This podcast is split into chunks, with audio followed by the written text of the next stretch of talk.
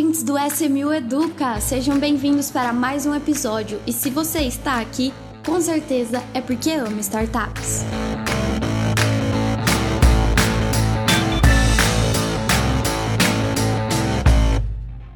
Sejam bem-vindos, ouvintes do SMU Educa. Estamos aqui para mais um episódio. E o episódio de hoje eu conto com a ajuda do Rodrigo, da SMU. Tudo bem, Rodrigo? Tudo bem, Marília? Prazer estar aqui gravando. O prazer é meu em ter você aqui de novo com a gente.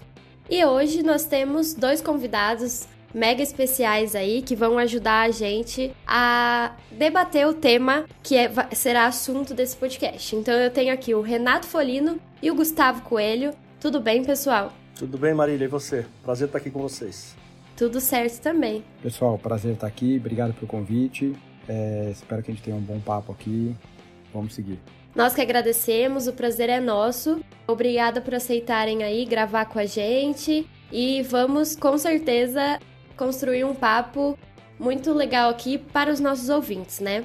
Mas antes da gente entrar diretamente no assunto, eu queria pedir para que vocês contassem um pouquinho de vocês, é, como vocês trabalham, as experiências de vocês, tudo mais, para os nossos ouvintes entenderem com quem eles estão falando, ouvindo, né? Quem eles estão ouvindo. Então vamos lá, Renato, quer começar? Claro, posso começar sim, Marília.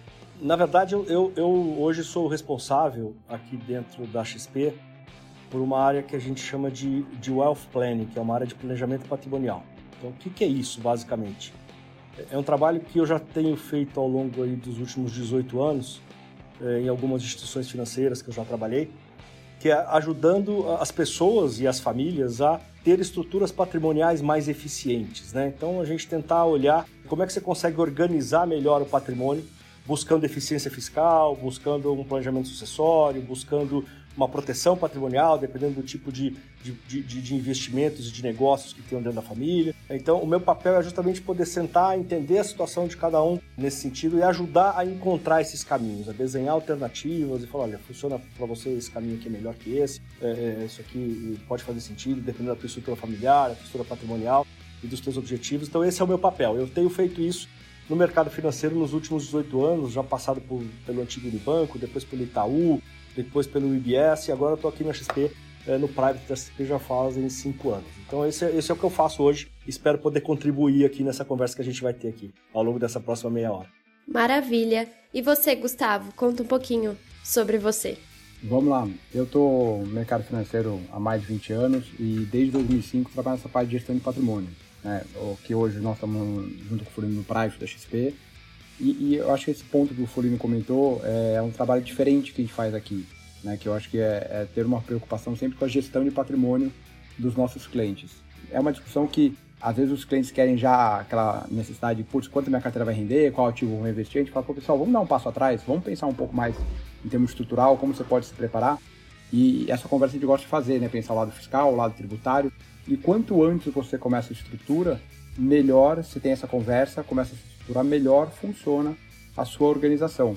Então, eu acho que aqui cabe, assim, quando estamos falando aqui para um público voltado a startup, muita gente que gosta de startups, acho que essa conversa, começando quanto antes, ajuda a gente a preparar a, a, estrutura da, do, das pessoas. Perfeito. Então vamos lá, eu vou apresentar aqui o tema para o pessoal e passo a bola para vocês, para vocês mostrarem toda, todo o que vocês sabem e ensinarem a gente aí um pouquinho, porque o tempo infelizmente é pequeno para tudo que a gente consegue falar desse assunto. Mas vamos lá, o tema de hoje é planejamento patrimonial e empreendedorismo, justamente a área que vocês são mega experientes, né? Então, vamos lá, deixo, deixo a fala para vocês agora. Legal, Marília. É, você sabe que é, isso é uma coisa que a gente tem discutido muito aqui é, no Prime da XP, de como é que a gente consegue ajudar essas pessoas que têm, assim, eu acho que o empreendedorismo é uma coisa que sempre fez parte da vida do brasileiro, né? Eu acho que isso é uma coisa muito importante dizer. Em, em magnitudes diferentes ao longo da história, mas o brasileiro tem muito essa, essa essa características de, de, de, empreender ou de tentar se virar, vamos dizer assim, né? tentar buscar alguma coisa que faça sentido na vida dele. É, isso tem se tornado, eu acho que com a ajuda do mercado de capitais, isso tem se tornado cada vez mais estruturado ao longo do tempo. Eu acho que isso é importante a gente, a gente entender isso. Mas o, o foco principal, é, muitas vezes, e faz sentido isso, a pessoa, quando está empreendendo, é no negócio dela, né? Que ela vai fazer, como é que ela vai investir, ela está preocupada se vai ter dinheiro, se não vai ter, como é que vai, vai buscar fontes, esse tipo de coisa. E, e, como o Gustavo falou, muitas vezes a gente precisa dar um passo atrás um pouquinho para saber como é que a gente se estrutura para poder é, é, é, avançar nesse negócio, avançar nesse mercado. Eu acho que do ponto de vista de planejamento patrimonial, o que a gente tem discutido muito aqui é como é que você faz para ajudar as pessoas que querem empreender e coisas que você precisa prestar atenção muitas vezes para tornar mais eficiente o teu negócio. E não necessariamente a gente está falando da rentabilidade do negócio em si. É, o que eu quero dizer aqui é qual muitas vezes é a estrutura mais eficiente para que eu possa entrar no negócio. Será que faz sentido eu fazer o investimento que eu quero fazer através da minha pessoa física, direto do meu CPF? Será que faz sentido eu ter uma holding patrimonial para fazer o investimento que eu tenho que fazer no meu negócio? Será que faz sentido ter um fundo de participações para poder acessar esse negócio? Porque talvez eu tenha uma eficiência fiscal maior, não só na entrada, mas muitas vezes também na saída. Porque muitas vezes você tem hoje, é cada vez mais comum, as pessoas empreenderem ou investirem em negócio. Eu brinco um pouco, né? Hoje, é, assim, é, já, já, consegue ver muita gente é, com 30 anos que está vendendo a sua terceira empresa. Então, assim, como é que você faz para ajudar essas pessoas também a pensar nesse tipo de coisa? Porque no Brasil, principalmente quando você fala essa questão tributária, é, é, é, muito importante, né? Muitas vezes não é só a rentabilidade do negócio. A questão tributária, se você não for, se você não estruturar direito, você pode matar o teu negócio. Então, como é que você faz para poder caminhar de uma maneira eficiente, né? Como é que você faz para acessar o mercado de capitais, buscar funding para o seu negócio? Então, acho que tudo isso é uma coisa que a gente vem desenvolvendo aqui na XP nos últimos anos, porque é, faz um pouco, isso faz parte um pouco do nosso DNA, né? É uma empresa que nasceu dessa maneira, de, de, de a visão de, de, da visão de algumas pessoas que resolveram empreender. Falar, bom, vamos fazer esse negócio dar certo. E depois de 20 anos virou o que virou é, esse case de sucesso que é a XP. Então, a gente está tá tentando cada vez mais poder ter essa conversa mais inteligente, como o Gustavo falou, é, apesar da gente estar numa instituição financeira, nesse caso não é a gente vai discutir aqui a carteira de investimentos, né? Dinheiro é um pedaço dessa história, mas muitas vezes é só um pedaço, precisa olhar muito mais coisa. Então, como é que a gente ajuda essas pessoas a olharem com um pouco mais, é, do ponto de vista mais estratégico, de como é que eu me organizo para poder, pra poder é, participar desse, desse mercado ou participar desse ambiente empreendedor que existe no Brasil. Eu sei que isso não é simples, porque muitas vezes você percebe, a coisa deu certo, aí é que você vai pensar, opa, ih, eu não, eu não olhei lá atrás. Lá atrás eu não sabia nem se isso ia, se isso ia acontecer. Então, né, muitas vezes você não tem tempo para fazer isso e você vai se preocupar lá na frente. Mas o nosso papel aqui é tentar provocar essa conversa muito antes, né? De tentar entender como é que a gente pode ajudar nesse caminho, que não é um caminho fácil, não é um caminho simples, né, Gustavo?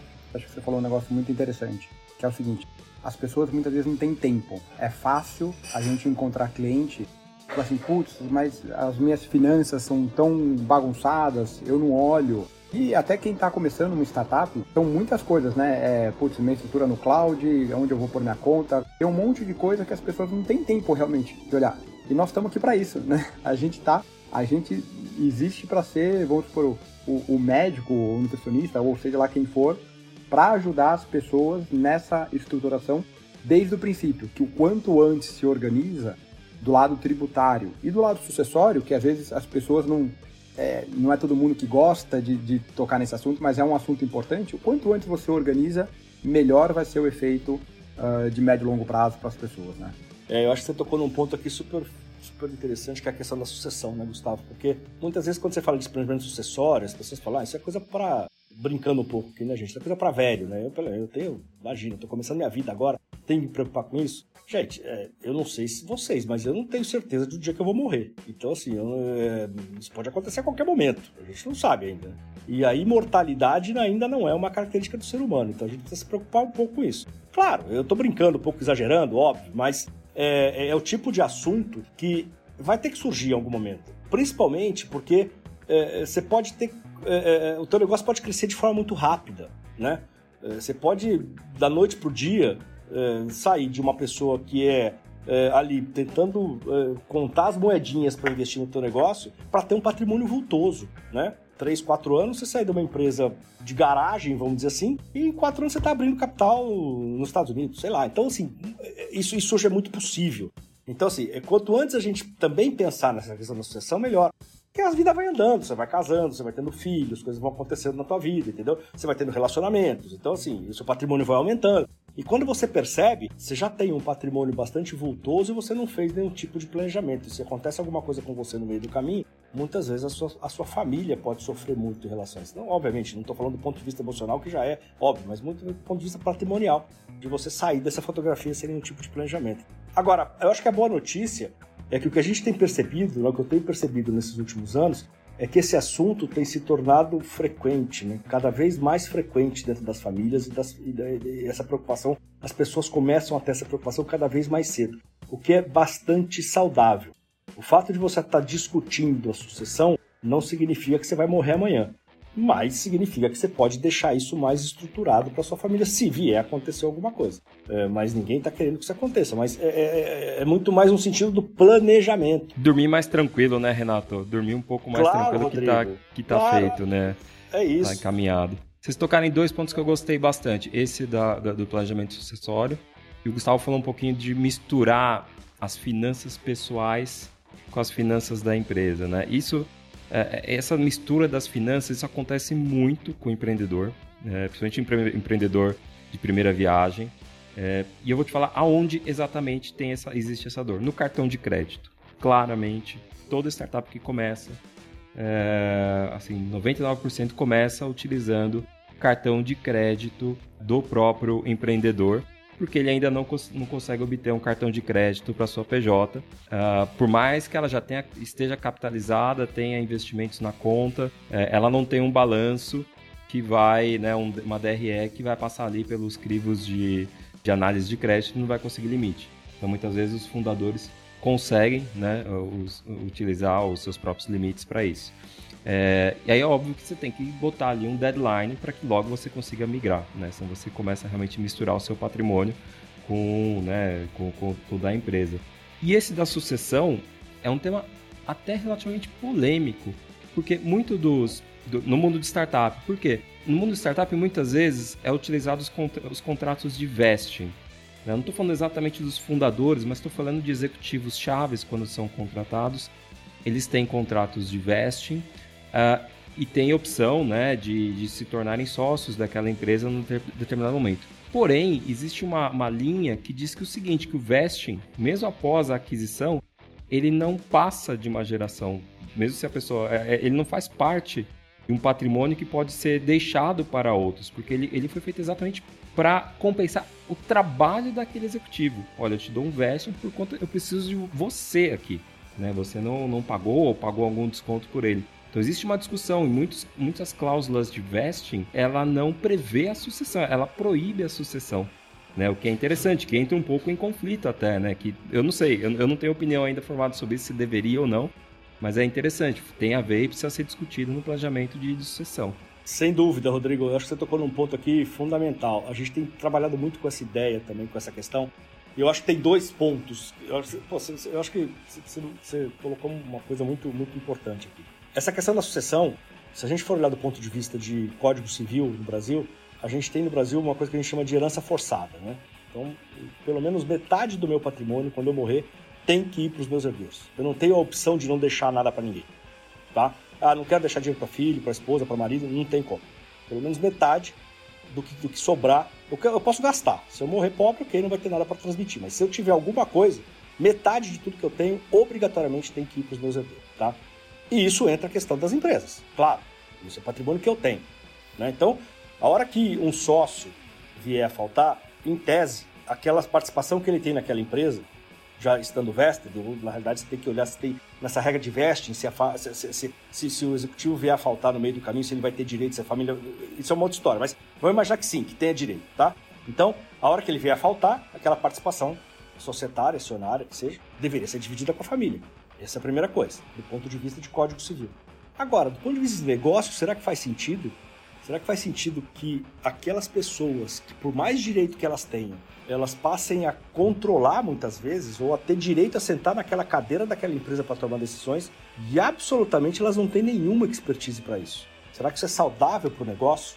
Então são duas coisas. Então o que a gente tem visto, e muitas vezes orientado os, os sócios, empreendedores, não importa que seja, as pessoas que tocam aquele negócio naquele momento, é que, primeiro, do ponto de vista societário, você organize a empresa para esse tipo de situação, né? dizendo o seguinte: olha, a empresa reconhece o direito que os herdeiros têm em relação a esse patrimônio, que afinal de contas está no Código Civil, você não pode é, excluir, mas a empresa vai recomprar a participação desses herdeiros no caso de falecimento do sócio. Ou seja, você vai receber a sua herança, mas não em ações da empresa, e sim em dinheiro. Tá? Isso, isso é uma coisa bastante comum e a gente até orienta que isso seja feito justamente para proteger o negócio. Tá? Porque muitas vezes aqueles herdeiros não têm a expertise que aquele sócio tinha. E aí ali você vai colocar as regras. Qual vai ser o valuation desse negócio?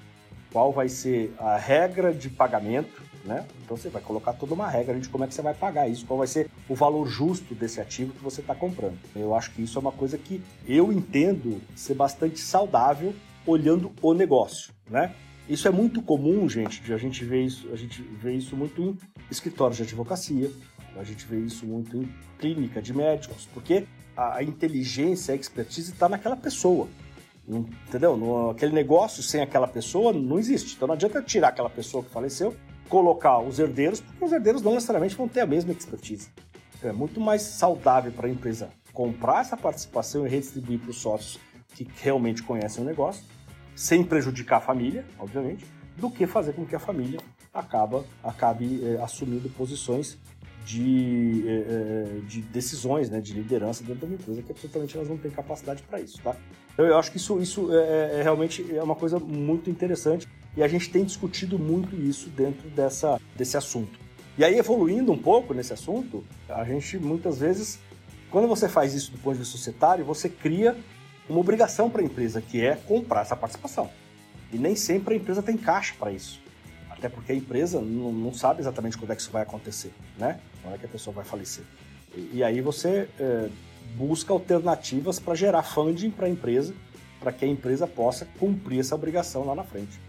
E aí algumas coisas são usadas para isso, é, talvez o mais comum aí seja os seguros, né? A própria empresa compra um seguro, tendo como é, risco segurado aqui a morte, a vida do sócio. Na hora que esse sócio vier a faltar, quem é beneficiário do seguro não é a família, é a empresa. Então ela recebe esse seguro e é, foi ela que pagou, ela que está pagando esse prêmio. Então ela recebe esse seguro de indenização e ela pega esse dinheiro e com esse dinheiro ela vai comprar a participação que aqueles herdeiros teriam direito é, daquela empresa. Então é, é, uma coisa que a gente tem trabalhado bastante, né, Gustavo, em cima, em cima disso. É, eu acho que assim só para tentar resumir para as pessoas, tudo que o Fulano está falando, eu acho que a gente pode resumir em uma palavra, que é governança. A governança empresarial ou governança familiar. As duas se misturam. Então é uma forma de perpetuar a sua empresa para ela continuar sendo gerida de uma forma eficiente. Né? Você não quer ter o filho do seu, do seu sócio trabalhando, sentando na, numa cadeira de conselho, e ao mesmo tempo uma governança familiar, onde de repente uma pessoa tem mais de um investimento, ela consegue de repente criar uma holding particular para gerenciar aquelas empresas.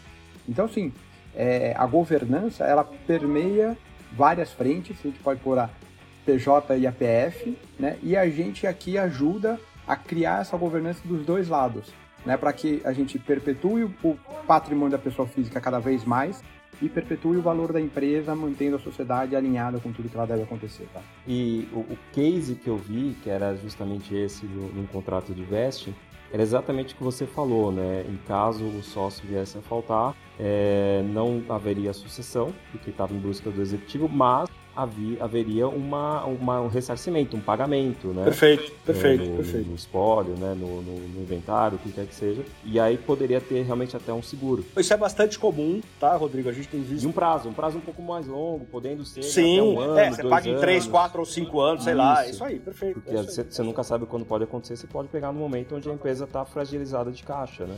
Exatamente. Então, é, é, essa, essa é a ideia. Você, você não vai prejudicar nenhum herdeiro, até porque você nem pode fazer isso né? Porque é um direito que tem, um direito inalienável esse direito da herança. É, mas você também não, não, não cria um problema para a empresa. Né? Não só o problema de ter que ter sócios que, que não têm a competência para tocar a empresa, como o problema para a empresa ter caixa para pagar essa obrigação que ela, que ela se obrigou. Então, você consegue é, é, encaixar algumas soluções para poder deixar essa governança, como o Gustavo bem falou aqui, muito mais arrumada, assim, entendeu? E assim, e evita é, perda de valor nos dois lados. Eu acho que assim, é muito triste, às vezes a gente encontra situações de famílias que tem um patrimônio muito grande preso em inventário.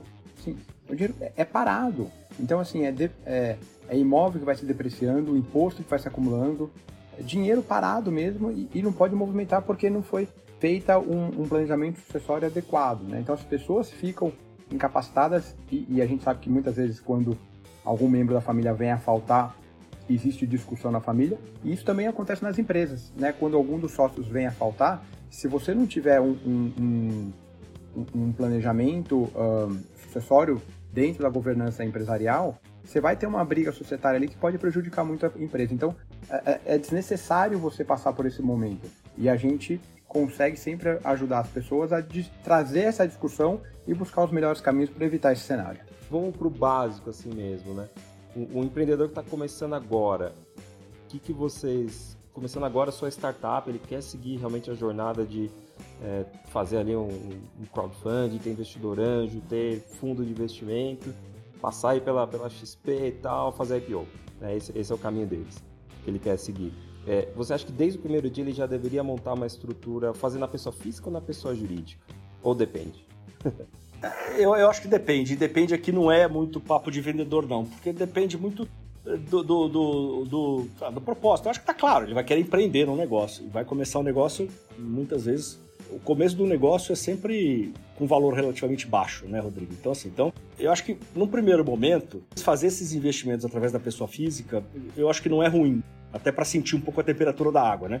Mas eu acho que tem que sempre ficar atento e, essas, e essa mudança é possível para que você possa adaptar a tua estrutura de investimento conforme a coisa vai andando, tá? O ideal é que antes de você ter uma grande valorização no teu ativo, você já tenha isso dentro de uma estrutura mais corporativa, seja um fundo de participações, seja uma, uma empresa, uma hold patrimonial, uma hold de investimentos, eh, não importa. Mas eu acho que isso a gente tem que ir acompanhando, mas eu acho que tem que, se, tem que estar atento a esses movimentos e, e, e, o nosso papel muitas vezes é esse, é falar, ó, presta atenção nisso, presta atenção naquilo. Mas é muito difícil você conseguir convencer as pessoas dizendo o seguinte, olha, eu tô querendo montar o meu negócio. Ah, vamos montar um fundo de participações que vai te custar aí 50 mil reais por ano, 100 mil reais por ano.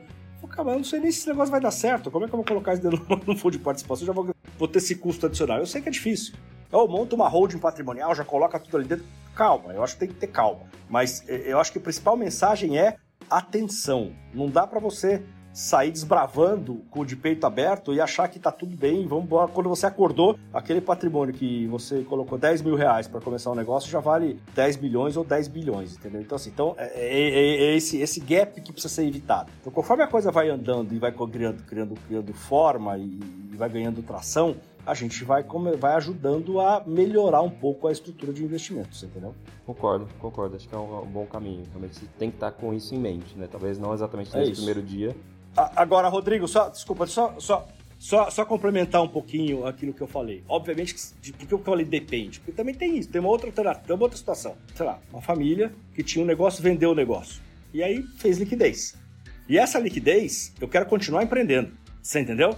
Ou seja, eu já tenho funding, eu já gerei funding, eu já tive evento de liquidez de um outro negócio que tinha um negócio familiar muitas vezes, mas eu não quero investir meu funding no mercado financeiro muitas vezes. Eu tenho uma via, assim, a minha veia empreendedora, assim, eu sou novo, eu quero continuar empreendendo, é, mas eu já tenho dinheiro para isso, você entendeu? Então, assim, talvez aí sim faça sentido você já investir do jeito certo. Você entendeu? Já começar. Eu quero pegar, sei lá, 10, 20, 50, 100 milhões de reais que foi gerado nessa liquidez e quero investir em negócios. Aí, aí, ok, vamos montar um fundo de participações, vamos montar uma hold patrimonial e já vamos investir da maneira certa, você entendeu? Então acho que tem situações diferentes. Aquele que você está começando do zero o negócio e está muito mais preocupado em se isso vai dar certo ou não, é, é uma situação. Uma situação onde você já tem o dinheiro e se quer continuar investindo é uma outra situação. Então eu acho que aí são coisas diferentes. Talvez os caminhos sejam diferentes também. Eu queria complementar o seguinte, eu acho que a partir do momento também onde o negócio, quanto mais alto né, você escala, também maior pode ser o tombo. Né? Todo mundo sabe disso. A partir do momento que realmente adquirem uma certa estrutura, uma certa musculatura, claro que quem faz investimento em startups não está ali normalmente fazendo crédito, né? tá, tá correndo risco de equity né? E, e num cenário onde a startup não dá certo, raramente tem cenários onde o investidor vai fazer uma cobrança mais ostensiva é, em cima dos sócios buscando o seu patrimônio. A não ser que esse sócio tenha cometido ali é, algum desvio de conduta, né, alguma coisa realmente que chame a atenção, que era uma utilização muito errada do capital né, que foi entregue a ele. É, senão, a, o jogo de o, o, investimento de venture capital ele funciona assim, ele é um capital de risco, não é perder. Mas nós temos aí é, algumas histórias mais tristes no mercado onde o, o empreendedor fez isso e mesmo assim é, alguns investidores perseguiram patrimônio pessoal da, do, do, investidor, né? O que eu totalmente discordo, a não que, como, como já falei, se tenha tido um desvio, uma total é, ingerência, ali, algo muito errado. Mas se a, a startup faliu tentando fazer o que ela se comprometeu a fazer e não deu certo porque não tinha mercado, ou não era o momento, ou Covid, não sei, é, eu, eu, acho incorreto é, investidores que atuem dessa forma. Porque se ele quisesse um dinheiro desse tipo, ele teria feito um empréstimo bancário, né, algo mais nesse sentido, dado garantias. E aí, nesse caso, acho que uma estrutura patrimonial, societária muito bem feita ajuda muito né, nesses casos. com também, né? certeza, né? com certeza. É, é, porque é, eu acho que é o que você falou. Se a pessoa que está investindo numa startup tem essa cabeça de que ela quer recuperar o dinheiro dela em seis meses, cara, é, primeiro, desculpa, está investindo no lugar errado. não entendeu, não entendeu, entendeu? Não entendeu o que ela está fazendo. Começa por aí. Então é, é muito isso. É... E aí, obviamente, que você tem que se preparar do ponto de vista jurídico para esse tipo de coisa. Então, os contratos têm que ser muito bem feitos, né, Rodrigo? Eu acho que tem que olhar, tem que ter uma assessoria jurídica para isso também é importante, para que você se proteja em relação a esse tipo de coisa. Então, é, é, é, fundamental também que você tenha isso, alguém do seu lado bom para poder te ajudar em relação aos riscos que você tem de ser empreendedor. Eu acho que essa, essa é a questão, né? Então, é, é, é eu acho que é, o que é combinado não é caro. Então, os contratos têm que ser muito bem feitos, as pessoas têm que entender onde elas estão entrando, entender tanto do ponto do investidor quanto da investida, quais são os riscos que você tem dos dois lados, cara. Se você tem uma boa ideia e está precisando de alguém que acredita em você, legal. Mas a pessoa que acredita em você tem que entender também que você não está ali para dar resultado em seis meses. Então, assim, é, se der, ótimo, maravilha. Mas a gente sabe, aliás, a gente sabe, o histórico é esse, né? A gente sempre fala muito isso. De cada, sei lá, 100 startups, se, se, se 10 derem resultado, tá maravilhoso, você entendeu? A gente sabe disso. A mortalidade é muito grande. E isso faz parte desse negócio. É assim mesmo que funciona. Né? É assim que funciona. Porque se de 100, 100 desse resultado, pelo amor de Deus, todo mundo ia virar empreendedor, né? Pô, é óbvio. Aí, aí tava fácil. Então não é assim que funciona. Então acho que é isso. É entender onde você está entrando, se proteger do ponto de vista jurídico. existem formas de proteção. E aí a proteção aqui não é, é, não é de você prejudicar o outro, não. É pelo contrário, é de que as coisas sejam feitas às claras e cada um saiba exatamente onde está entrando e quais são os seus direitos e os seus deveres. Né? Eu acho que essa é a, essa é a base de qualquer contrato. Total. Não, é a base né, do, do empreendedorismo, da, da, da, personalidade jurídica, né, ser apartada da, da pessoa física. E se, se, não fosse assim, não existiria empreendedorismo em nenhum lugar do mundo. Aqui a gente ainda está amadurecendo um pouco em relação a essa separação, mas vamos chegar lá. É, é isso, é isso. Vai a gente chegar lá, com certeza.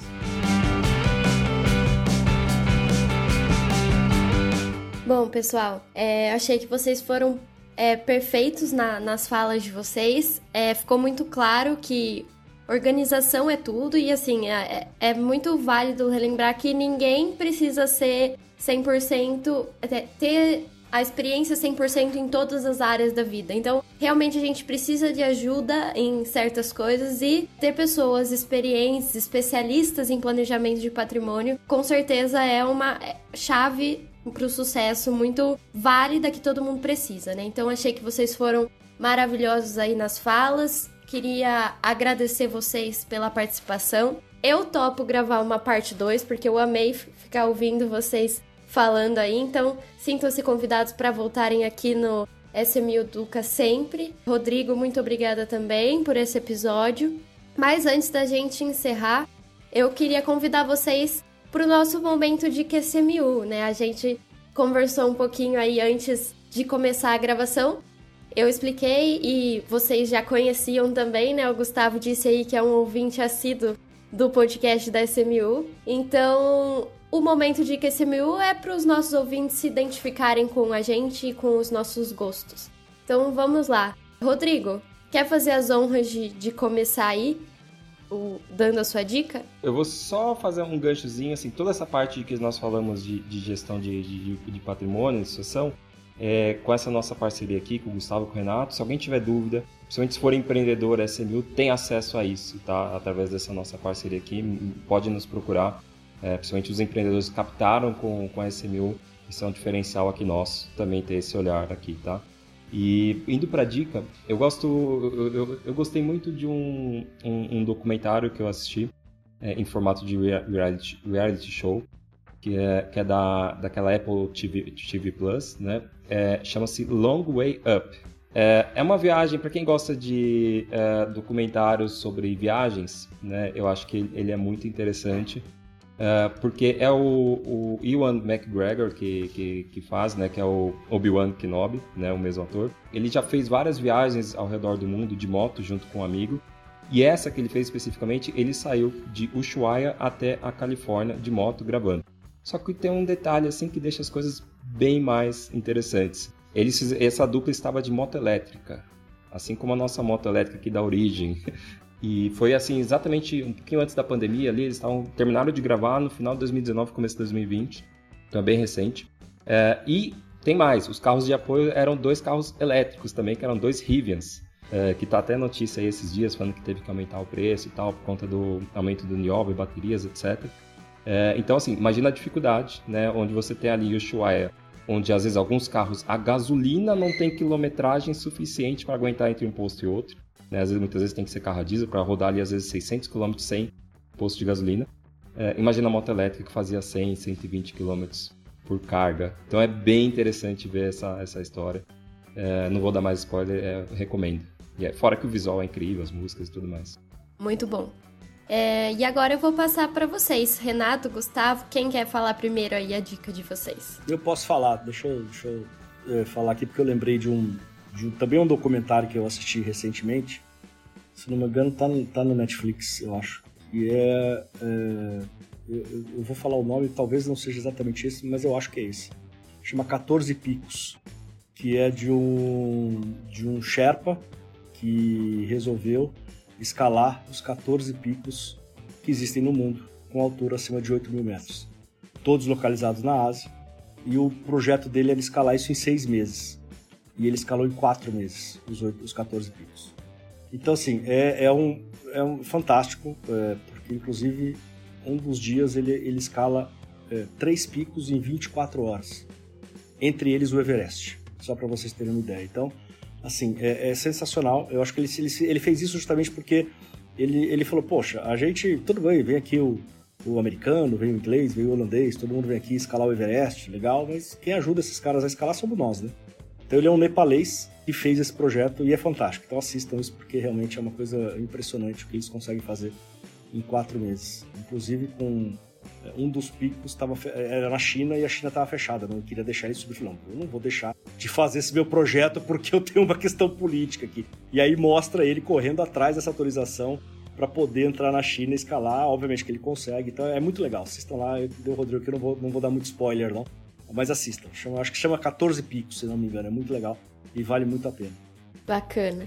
E você, Gustavo? Vamos lá, a minha, a minha dica é um, é um documentário, mas é uma série Netflix que me chamou a atenção bastante recentemente, que eu assisti, que é aquele A Batalha Bilionária, o caso do Google Earth. Né? Eu achei uma história muito interessante, que eu acho que tem dois lados, né? Tem uma batalha jurídica, que assim, me chamou menos atenção, mas passa ali que nitidamente foi uma batalha jurídica gerada por uma falta de governança, né? Então você tem ali a briga entre a Terra Vision e Google Earth. Mas ao mesmo tempo, é, eu acho muito interessante você pegar o conceito do Terra Vision em 1993, né? Então assim, a, os, os dois alemães eles criaram o Terra Vision em 93. Eu lembro de ter começado a trabalhar é, na década de 90, eu comecei a trabalhar em 94, eu não tinha e-mail, né? Então assim, e os caras já tinham criado a Terra Vision. Né? Na Alemanha não tinha internet. Então, você contextualizar o que eles criaram para aquele momento, acho que criar hoje seria fácil. Mas criar quase 30 anos atrás é curioso. E na hora que você olha o documentário, a visão que eles tinham, ainda nós não temos tudo que eles tinham visão 30 anos atrás. A gente ainda tem para evoluir para chegar no que eles tinham como visão. Então acho que é um documentário muito interessante que traz e abre uma porta assim para que mostra que esse mundo de startup, de, de inovação, tudo ainda tem muito para avançar e tem muita oportunidade para acontecer. Bom, para finalizar, eu vou deixar a minha dica. O meu é um livro que eu acabei recentemente, então é uma dica fresquinha da minha opinião, né? A minha opinião, porque o livro não é tão recente. É... Que é O Jeito Harvard de Ser Feliz. É, que na verdade é, parece um pouco autoajuda, assim, mas é um pouco mais científico, porque é um dos professores pesquisadores de Harvard que realmente prova, é, através de, de pesquisas, que não é o sucesso que traz a felicidade, e sim a felicidade que ajuda você a alcançar o sucesso, o que é que seja sucesso para você, né? Então eu, deixo aí a dica que para quem gosta de livro assim, né, é eu amei, é super super válida a leitura. Então, vamos finalizar por aqui o episódio de hoje. Novamente eu queria agradecer vocês. Sejam bem-vindos sempre que quiserem e até uma próxima. Obrigado ouvintes por acompanharem a gente em mais um episódio e encerramos por aqui. Gustavo Folino, Marília, muito obrigado ouvintes. Até a próxima. Obrigado. Obrigado, gente. Obrigado pelo convite. Um abraço. Obrigado, obrigado. Um abraço a todos.